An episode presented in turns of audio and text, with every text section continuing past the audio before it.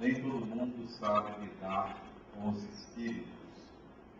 A grande maioria ainda cria fantasias enriquecendo o imaginário com seus próprios medos e com a ideia de que se tratam de criaturas, divindades capazes de tudo perturbar na vida humana. Quando não olham por esse prisma, enxergam criaturas mágicas capazes também de solucionar todos os dilemas que se apresentam em nossa vida.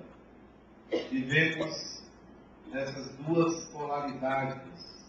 De um lado, monstros obsessores se perseguem, do outro lado, criaturas divinizadas que resolvem tudo em nossa vida. Assim tem sido durante muito tempo. A humanidade tem enxergado o espiritual sob esses dois paradigmas, sob essas duas óticas, quando na realidade, conforme colocou Kardec, o mundo espiritual é povoado de espíritos que são nada mais do que os homens ou os seres humanos desencarnados. Somos nós mesmos. Se somos nós mesmos, não somos divindades, nem somos todos espíritos perseguidores, ou criminosos ou obsessores. Somos pessoas. Mas há esse imaginário que utilizamos para enxergar o mundo espiritual. E não se trata de uma percepção é, minoritária de um grupo, isso é em todas as culturas. Não é num país, não é numa região, mas toda a humanidade lida com o espiritual dessa forma, ou de um lado ou de outro. É difícil tratar o espírito como pessoa, como ser humano, como também é difícil tratar o outro ser humano como pessoa ou como espírito, melhor dizendo. Como nós temos essa dificuldade? Separamos encarnados e desencarnados, a separação não é simplesmente esta. Nós separamos os encarnados como humanos e os desencarnados como não humanos. Essa é a separação que nós fazemos.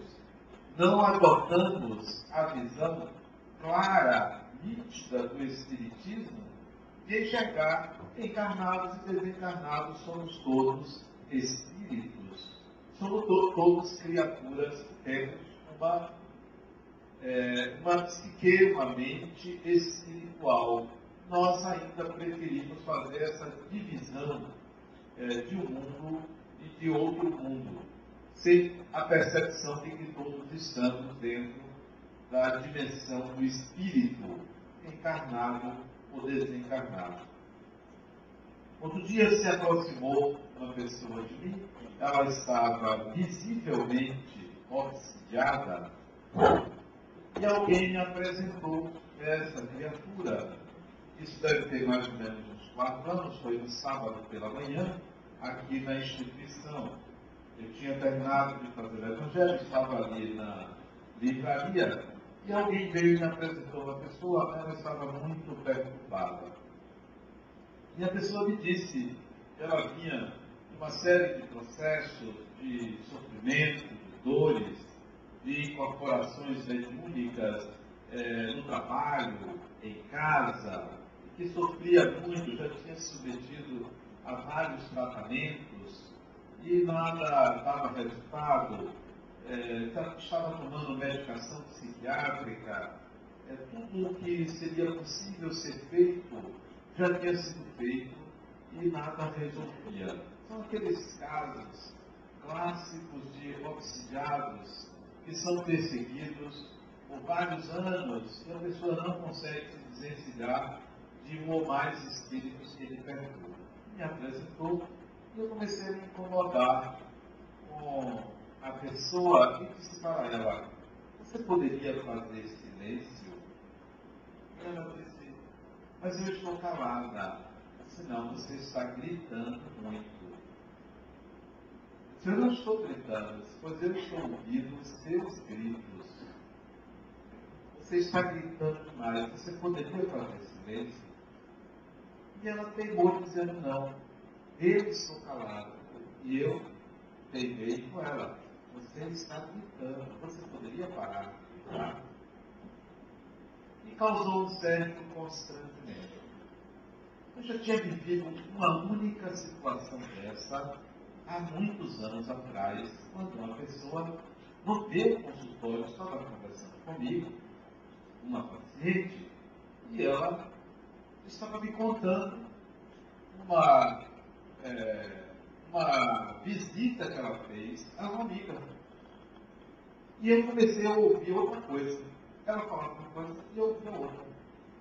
E eu comecei a ouvir, vindo dela, xingamentos. Aqueles xingamentos cabeludos. Eu comecei a ouvir. Eu comecei a me perturbar. Você podia parar de xingar? Ela disse, eu não estou xingando, eu disse, você está xingando. E repetir os xingamentos. Ela aí tomou um susto. E disse, Adenauer, eu fiz isso hoje pela manhã, brigando com minha mãe. Disse, ela, Maria, você xinga a sua mãe disso? Ela disse, como é que você sabe? Eu disse, eu não sei eu estava ouvindo você xingar, e era a sua voz. Eu tinha vivido isso há alguns anos atrás, acho que há uns 15 anos atrás. E dessa vez eu disse à pessoa, você poderia parar de gritar? Porque está me incomodando. Eu disse, não estou gritando, você está gritando. E aí ela começou a chorar, porque foi um constrangimento, como se eu estivesse acusando-a de alguma coisa, e eu recomendei que ela é, fizesse o tratamento aqui na instituição. A situação não se esclareceu, mas eu ouvia nitidamente os gritos dela. É mais do que ouvido de tuberculoso, porque você ouvir uma coisa que a pessoa não está fazendo naquele momento e a própria voz da pessoa é algum distúrbio psiquiátrico só pode ser. Ficou por isso. E eu venho meditando sobre esses gritos, essas falas que não são ditas. Tudo aquilo que nós guardamos, tivemos vontade em algum momento de dizer e não dizemos, isso permanece reverberando dentro de nós. Tudo aquilo que nós Gostaríamos de ter falado para alguém, desde criança, ao pai, à mãe, a alguém, e isso não é verbalizado, isso é guardado.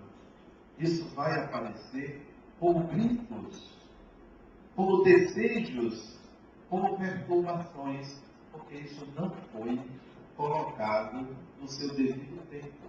Quanto nós não temos guardado de palavras que deveriam ser ditas e não saíram, no momento adequado, na forma adequada.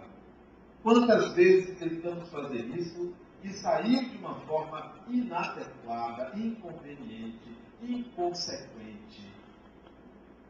Está faltando uma educação daquilo que é recebido, daquilo que não é dito. Daí os gritos, daí a ausência do silêncio. Então, eu disse a ela, faça silêncio. Uma certa vez também, agora estou me lembrando, um homem, há muitos anos atrás, deve fazer uns 17, 16, 17 anos atrás, porque foi no começo do meu trabalho terapêutico, e eu coloquei para ele, fulano, faça silêncio. Ele disse, mas eu sou uma pessoa calma. Não, você grita, faça silêncio, você precisa fazer silêncio. E ele me perguntou, como é fazer silêncio? Ele tem o silêncio da alma. Não é o silêncio da boca, porque muitas vezes o silêncio da boca é repressão. Muitas vezes a gente deve verbalizar o que pensa, o que sente, adequadamente. Mas a alma quer falar e não fala. Não tem interlocutor, não tem ouvidos, não tem meios, não tem como verbalizar, você engole. E a alma fica oprimida. Anos a fios e chega numa certa idade, olha você cheio de conflitos, olha você lidando com fantasmas, que não são fantasmas, que não são espíritos desencarnados, são seus fantasmas, porque você não disse o que deveria dizer. Então, como é que nós devemos fazer para que a alma fale, para que sua alma fale, para que o seu ser fale, verbalize?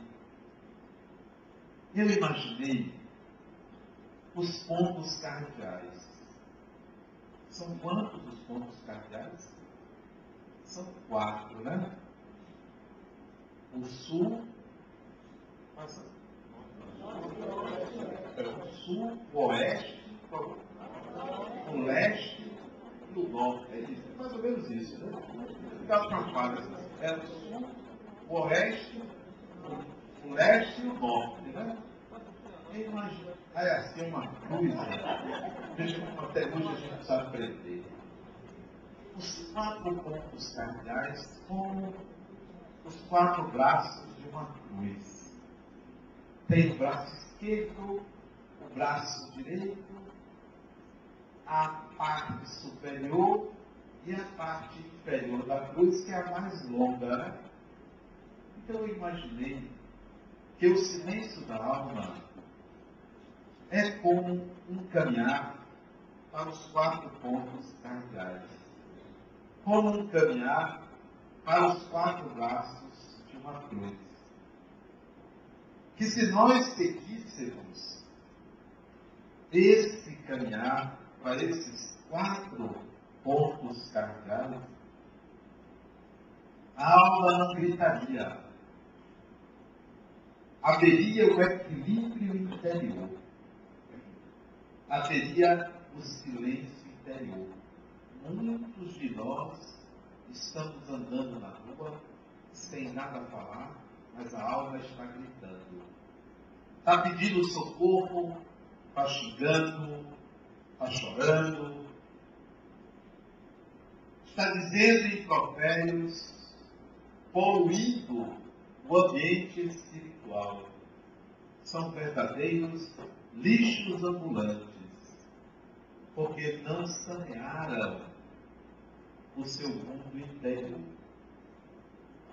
Então vamos ao primeiro ponto cardeal que você deve caminhar para liberar os seus gritos e até mesmo os seus sussurros, para que eles saiam, lembrando o filme de Bergman, Gritos e Sussurros.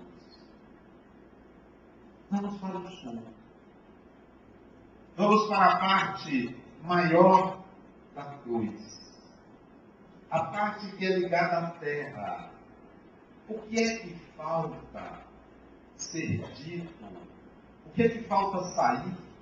Que está no sul, que está na parte ligada à terra. A terra é a mãe de todas as formas.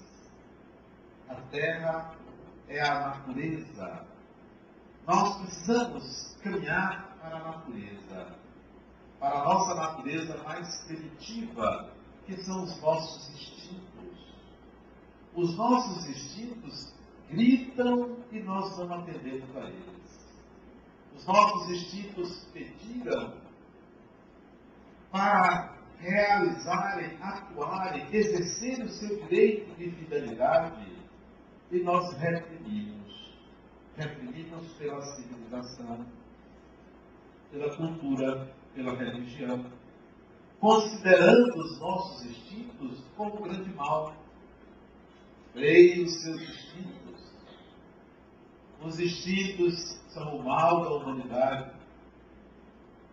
A civilização e a razão têm supremacia sobre os instintos. E nós, então, calamos os nossos instintos. Quando deveríamos, na realidade, aprender com eles.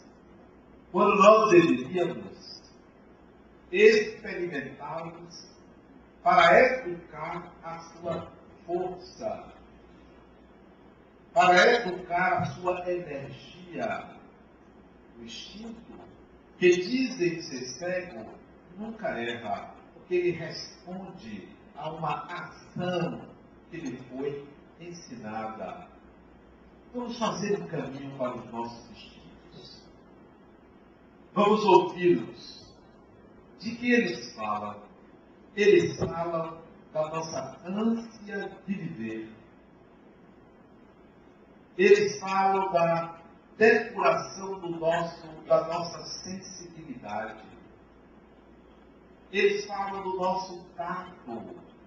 Nós eliminamos o afeto e fazemos as coisas sem querer tocar nelas, eliminando o instinto. Tem um amigo que estava hospedado em casa dele, lá nos Estados Unidos, agora, ele disse assim, não, é, eu estava no, num voo internacional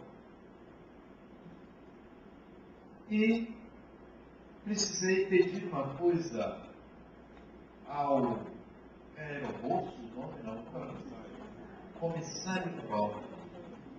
E eu, brasileiro, gosto de tocar nas pessoas eu simplesmente toquei no ombro dele para chamá-lo. Ele se virou, olhou-me com os olhos de fuzilamento e disse: Não toque, não toque. O que, que o senhor quer? Não me toque. Mas falou sério. Nós eliminamos o toque. Nós sensualizamos o toque. Nós também educamos nós reprimimos. E a natureza, quem a reprime, paga caro. É como uma represa. Se tem um rio corrente e você coloca uma represa, essa água vai sair com mais força, porque foi represada, reprimida. Assim é a energia dos instintos. A gente precisa aprender a usá-la. Se você se libera totalmente, você se vicia. Mas se você se reprime totalmente, você vai explodir adiante em desejos incontroláveis. Nós precisamos deixar fluir os nossos instintos para aprender com eles. Esse é o caminho do sul. Esse é o caminho ligado à terra. Nós somos seres espirituais mas somos filhos da terra. Eu vejo uma frase que circula na internet. Nós não somos seres materiais vivendo uma experiência espiritual. Nós somos seres espirituais vivendo uma experiência material. Sim, mas isso embute uma negação da matéria. Quando o espírito, como princípio espiritual, Saiu da simplicidade da ignorância, ele precisou da matéria. Então a matéria nos constituiu, nós não devemos negá-la sumariamente. Nós somos seres espirituais e materiais simultaneamente. Improvável dissociar esses dois princípios do universo. Agora, somos espíritos, mas temos como matriz a matéria. Não para fabricar o espírito, para nos dar a experiência de contato. Então, o caminho do sul, para silenciar o grito dos instintos, é aprender a utilizá-los. Não é negá-los, não é relegá-los, é aprender a utilizá-los é lidar com eles, tanto o olfato como a gustação, como a audição, como a visão, como. Tá, então a gente precisa aprender a usá-los. E o instinto corporal E a nossa natureza orgânica não cale seus instintos. Outro disse para mim, Adenauer, o outro não, a outra. Sempre uma mulher, eu sério. Adenauer, eu não consigo deixar de fumar. O que é que eu faço para deixar de fumar? Eu disse, o que, é que você já tentou? Ela disse, eu deixei de comprar. Mas não deu certo que eu pedi aos outros. Eu deixei de pedir, deixei de comprar. Mas acabei me vendo com vontade de furtar um cigarro de alguém. E aí eu voltei a comprar. Não deu certo. Não. Você quer bloquear seus instintos. Você gosta de fumar, você gosta. Esse é o problema. Você faz algo que você gosta. Você precisa trabalhar o seu desejo e não o seu comportamento. A questão está no seu desejo. Nós queremos mudar comportamentos esquecidos dos nossos, esquecidos dos nossos desejos. Você tem que trabalhar o seu desejo. Depois você muda o comportamento. Você quer deixar de fumar, mude o seu desejo. Como? Se é uma coisa que eu gosto, que ser igual à gustação. Você gosta de pudim? Que aliás são coisas maravilhosas pudim, né? Até eu deixei de comer, mas de vez em quando eu como escondido. É pudim, você gosta, você está comendo o tempo todo? Não, então é tudo o seu desejo. De vez em quando você atende ao seu desejo. É tudo o seu desejo. Quantos cigarros você fuma por dia? Uma carteira e meia a duas. Você não faz um programa de redução para estabelecer limites para o seu desejo. O que, que você me propõe? Em vez de uma carteira a duas por dia, um a dois cigarros por dia. Isso eu não consigo. A sua questão, então, são os limites do seu desejo. Quer e não estabelece um limite. O caminho para os instintos é essa forma de educá-los, onde você é o Senhor deles e não eles lhe dominam. Se você fizer isso, trabalhar os seus instintos, educando eles, você não vai gritar adiante. Você não vai fazer coisas impulsivas. Você não vai fazer coisas que você se arrepende posteriormente, porque você deu atenção aos seus destinos. No sul, qual é o caminho, qual é o mais próximo? O oeste. Né? Eu só penso assim, que os pontos são começa pelo sul, depois o oeste, depois o leste, depois o norte. Não é esse o caminho. O que vocês fazem? Pois é, mundo aprendeu errado. É? Norte, sul, leste, oeste. Quem disse que as coisas começam no norte? Não as coisas começam no centro. Se você vai para qualquer lugar, você não está no norte nem no sul. Você está no ponto central e escolhe a direção. Então, o caminho para o silêncio interior é estar no centro e escolher uma direção. Não pode ser norte e sul. Como é que do sul você vai para o leste? Não dá, você vai cruzar. Então você desce para o sul e caminha para o oeste. O oeste é a parte interior.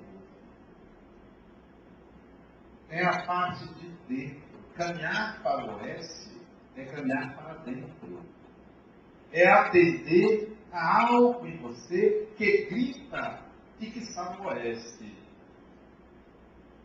E que está daquele lado, do lado oculto do lado que ele encosta porque é o doente. Porque é o lado obscuro, escondido. Todo mundo quer ficar frente para o sol.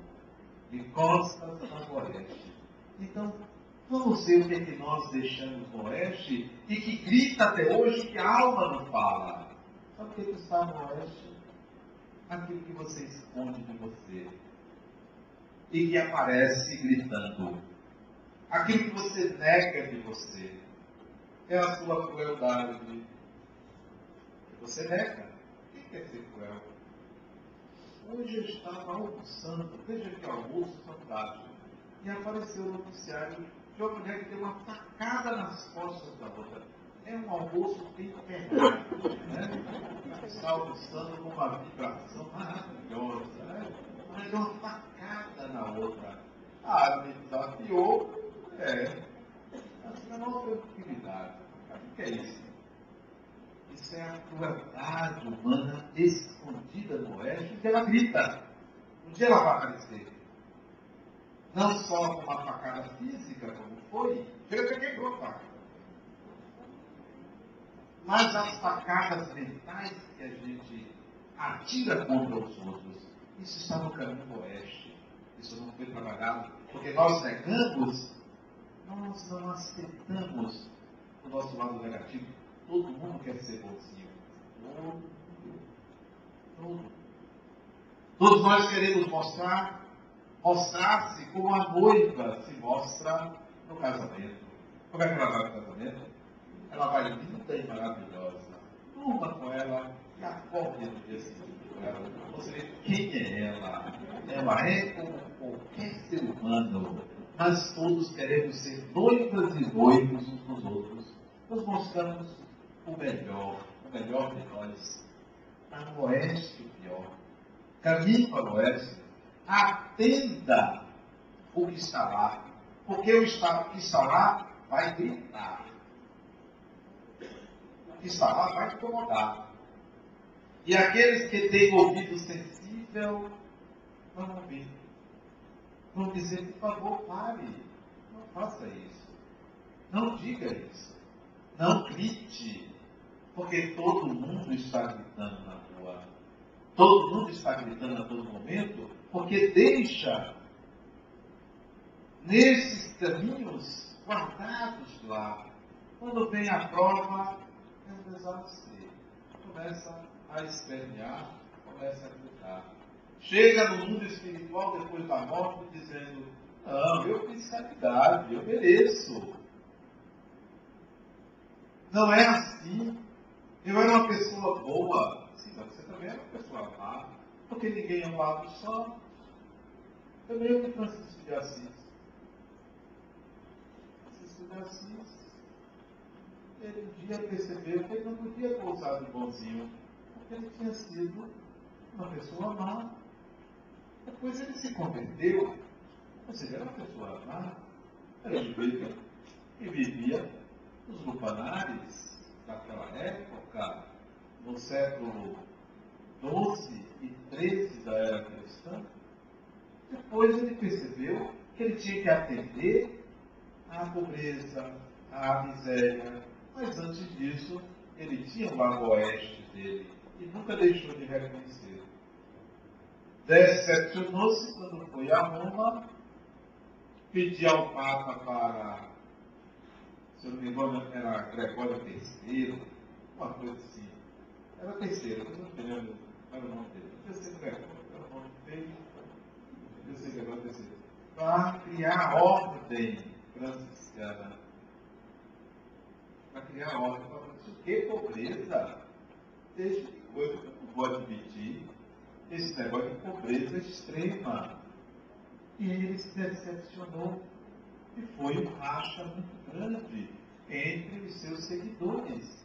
Porque alguns achavam que não deveria ser poder externo e outros achavam que deveria ser, até que se criou uma ordem terceira de leigos que poderiam fazer parte, mas sem abandonar a pobreza. É o lado oeste nosso, esquecido, negado, negligenciado. Então, onde está o seu lado negativo. Você pensa que você eliminou só porque você adotou uma religião? Um outro diz, não, e a pessoa que vai para casa? Não, eu sou crente. Crente, crente na violência. Não pode ser.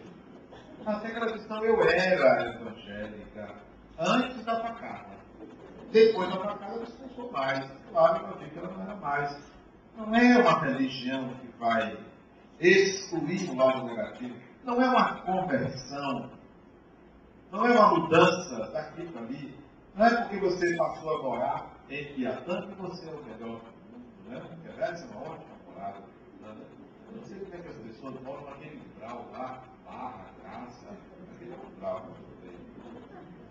Não adianta mudar de bairro, não adianta mudar de roupa. Você é o mesmo espírito, mas oeste, seu lado negativo. Traga de volta para não gritar. E se alguém te perguntar um dia, vem cá, você é invejosa ou invejoso? Tenha para dizer, sou. Sou. Você é uma pessoa má? Tenha para dizer, sou. Tenha coragem de dizer, de admitir. E complemente dizendo, mas eu estou educando minha inveja. Mas eu estou educando minha maldade. Mas nunca vai deixar de ser. É parte integrante da sua personalidade. E aí você não vai gritar mais. Porque a alma já disse o que estava escondido. Do oeste vai-se para onde? Leste. Mas vocês vão do leste para o oeste. É que vocês falam do norte? Não. A gente vai para o leste. Vocês vieram do interior para a capital. Raramente vão da capital para o interior.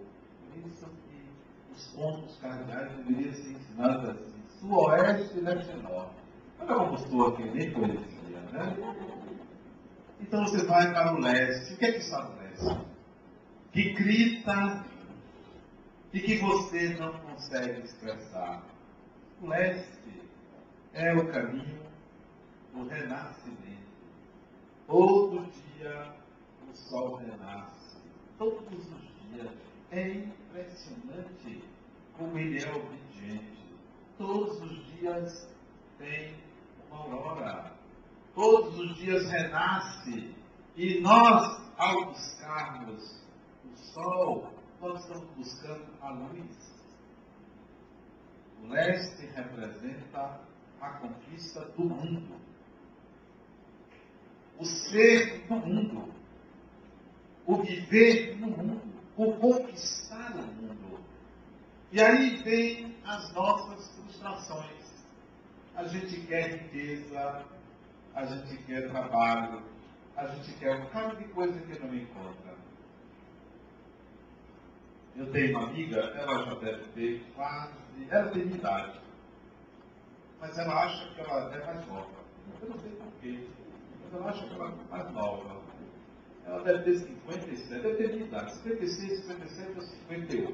Né? Mas ela anda feito uma gatinha. Tá? Assim como se ela tivesse 30 anos. E tal.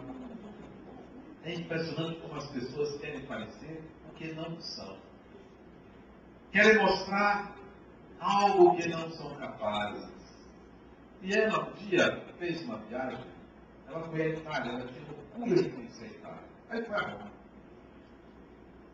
E ela me disse, Adenal, eu fiquei numa praça, Roma, sentada sozinha. Eu fui numa excursão, mas eu quis ficar sozinha. Uma tarde que era livre, e se eu for sozinha, ficar numa praça, sentada numa mesa. Por quê? Porque poderia aparecer um grande amor. Porque eu já vi isso nos filmes. Eu não poderia deixar de perder essa oportunidade. Eu estava numa praça em Roma e vi o grande amor da minha vida. Mas como é que ele apareceria? Não, é um homem bonito, né? E ele poderia dizer assim, com licença, posso sentar? Né? Olha fantasia fantasiou, passou a tarde toda, toda, mas não apareceu nem o príncipe, nem o sapo. Ninguém. Todo mundo passava e olhava para ela, ela ficou decepcionada. O que é isso? É o leste que a gente vai, mas em vez de ir à realidade, a gente cria fantasias. Quer ser o primeiro, quer ser o melhor, quer ser o maior, quer superar o outro, quer inferiorizar o outro. Não entramos em contato com quem nós somos, mas sim com quem queremos ser. Quem é você? Depois você pensa, em quem você poderá ser, mas a gente só quer lidar com um futuro brilhante feito no sol. Ninguém quer o sábio, todo mundo quer o príncipe. Ninguém quer a plebeia, quer a princesa. Então, nós vamos para o leste cheios de fantasias. Nós encaramos o mundo querendo que o mundo nos favoreça, mas nós não queremos nos conhecer para lidar com a realidade. O espírito reencarna não para vencer, mas para se conhecer e aprender e adquirir habilidades, competências, capacidades. Mas a gente reencarna querendo ser bonzinho. Hoje eu tenho uma paciente que mostrou um livro, Síndrome da Boazinha. Eu não conhecia esse livro. Síndrome da Boazinha, afinal sou eu, Síndrome da Boazinha. Sempre querendo ser boazinha. Sempre querendo uma imagem positiva de mim para os outros. Não que você deva mostrar uma imagem negativa seja você mesmo, seja você mesma. Lide com suas impotências e com suas competências. Ir para o leste e deixar de gritar é ir para o mundo com os pés no chão e tem gente que quer voar para o leste. Ah, mas como é bom, porque eu tenho um parente que é deputado Onde você vai para o leste? Deputado. Vai arranjar um emprego. Ah, eu tenho um amigo que ele é amigo de um vereador. Você vai. Ah, não, mas eu vou eleger o prefeito de Salvador porque ele vai me arranjar um emprego. É assim que você vai para o leste. Criando fantasias. Você não se firma em seus pés. E aí você vai gritar, você vai dizer que o mundo só tem corrupto. Quando na realidade a corrupção lhe pertence, é parte de você. Você vai dizer que todo o mundo só tem pessoas inescrupulosas. Mas você esquece da falta de escrúpulos quando você vai em busca do que você acha que você tem direito, passando por cima de mundo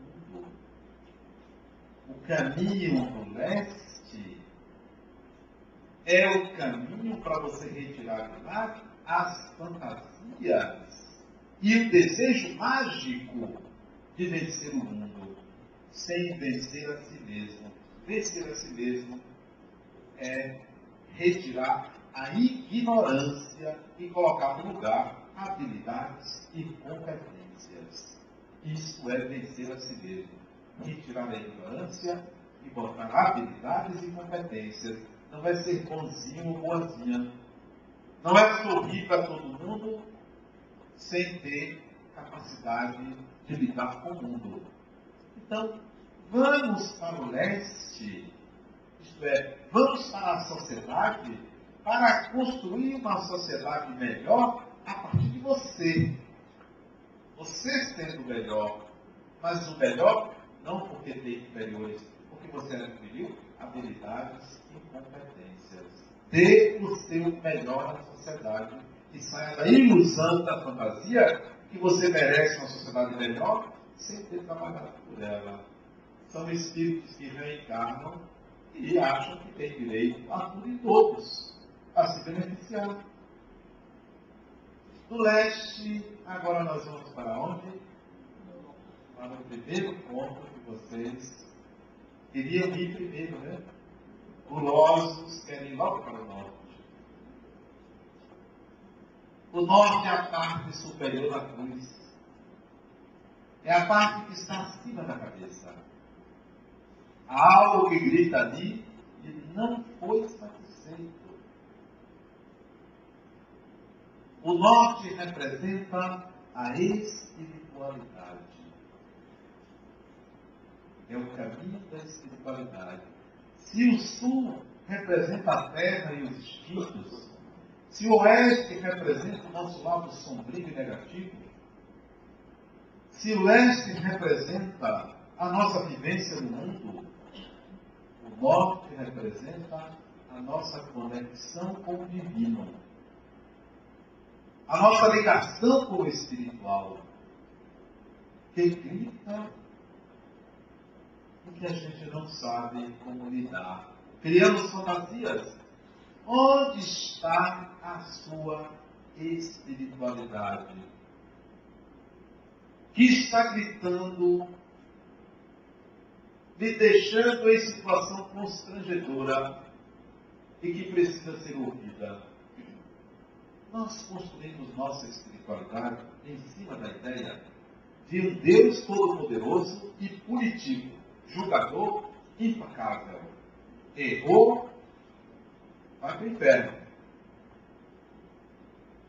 Transgrediu, vai sofrer. Nós construímos nossa espiritualidade em cima dessa ideia. O resultado disso, alienados.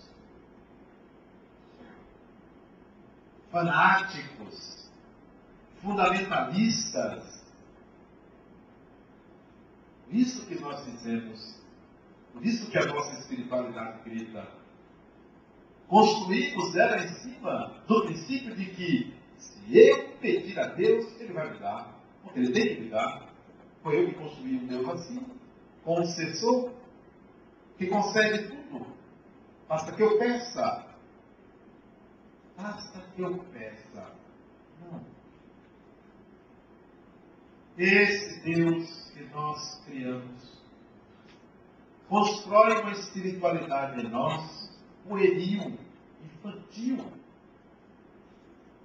frágil. Resultado, a nossa espiritualidade está nas igrejas, nos centros espíritas, nos templos, cheio de adoradores e a miséria em torno da sociedade. É essa a nossa espiritualidade. Por isso que ela grita.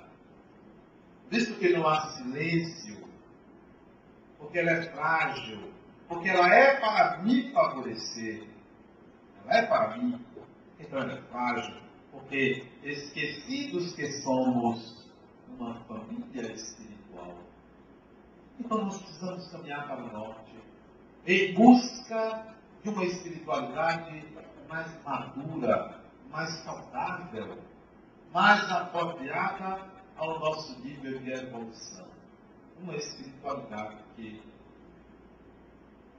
não nos consideremos mais vermes da natureza, nem nos consideremos anjos divinizados, nem um Deus concessor, nem um Deus punitivo, mas um Deus de acordo com a nossa capacidade de entendê-lo e é difícil entender algo que escapa do humano, aí nós criamos um Deus à nossa imagem e semelhança.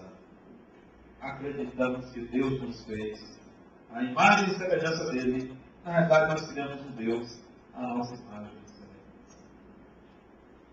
O caminho para o norte é a construção de uma espiritualidade que nos sustente diante nas transgressões, sem que a gente se culpe, uma espiritualidade que nos sustente diante do mal do outro, sem julgá-lo, mas acolhendo ele, uma espiritualidade diferente, não aquela que nós aprendemos nesses milhares de séculos, caminhando, sempre buscando um Deus que nos protegesse.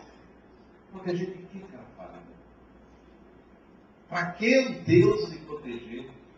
Mas a gente quer a proteção. Não peça a proteção a Deus. Por isso que a alma vai gritar. Peça a Deus capacidade de se proteger. Não peça a Ele que o proteja, mas me dê meios para eu me proteger, para eu aprender a proteger-me. Porque se Deus me proteger sempre, você continuará frágil, você continuará gritando. Para fazer silêncio, é preciso você construir a sua espiritualidade.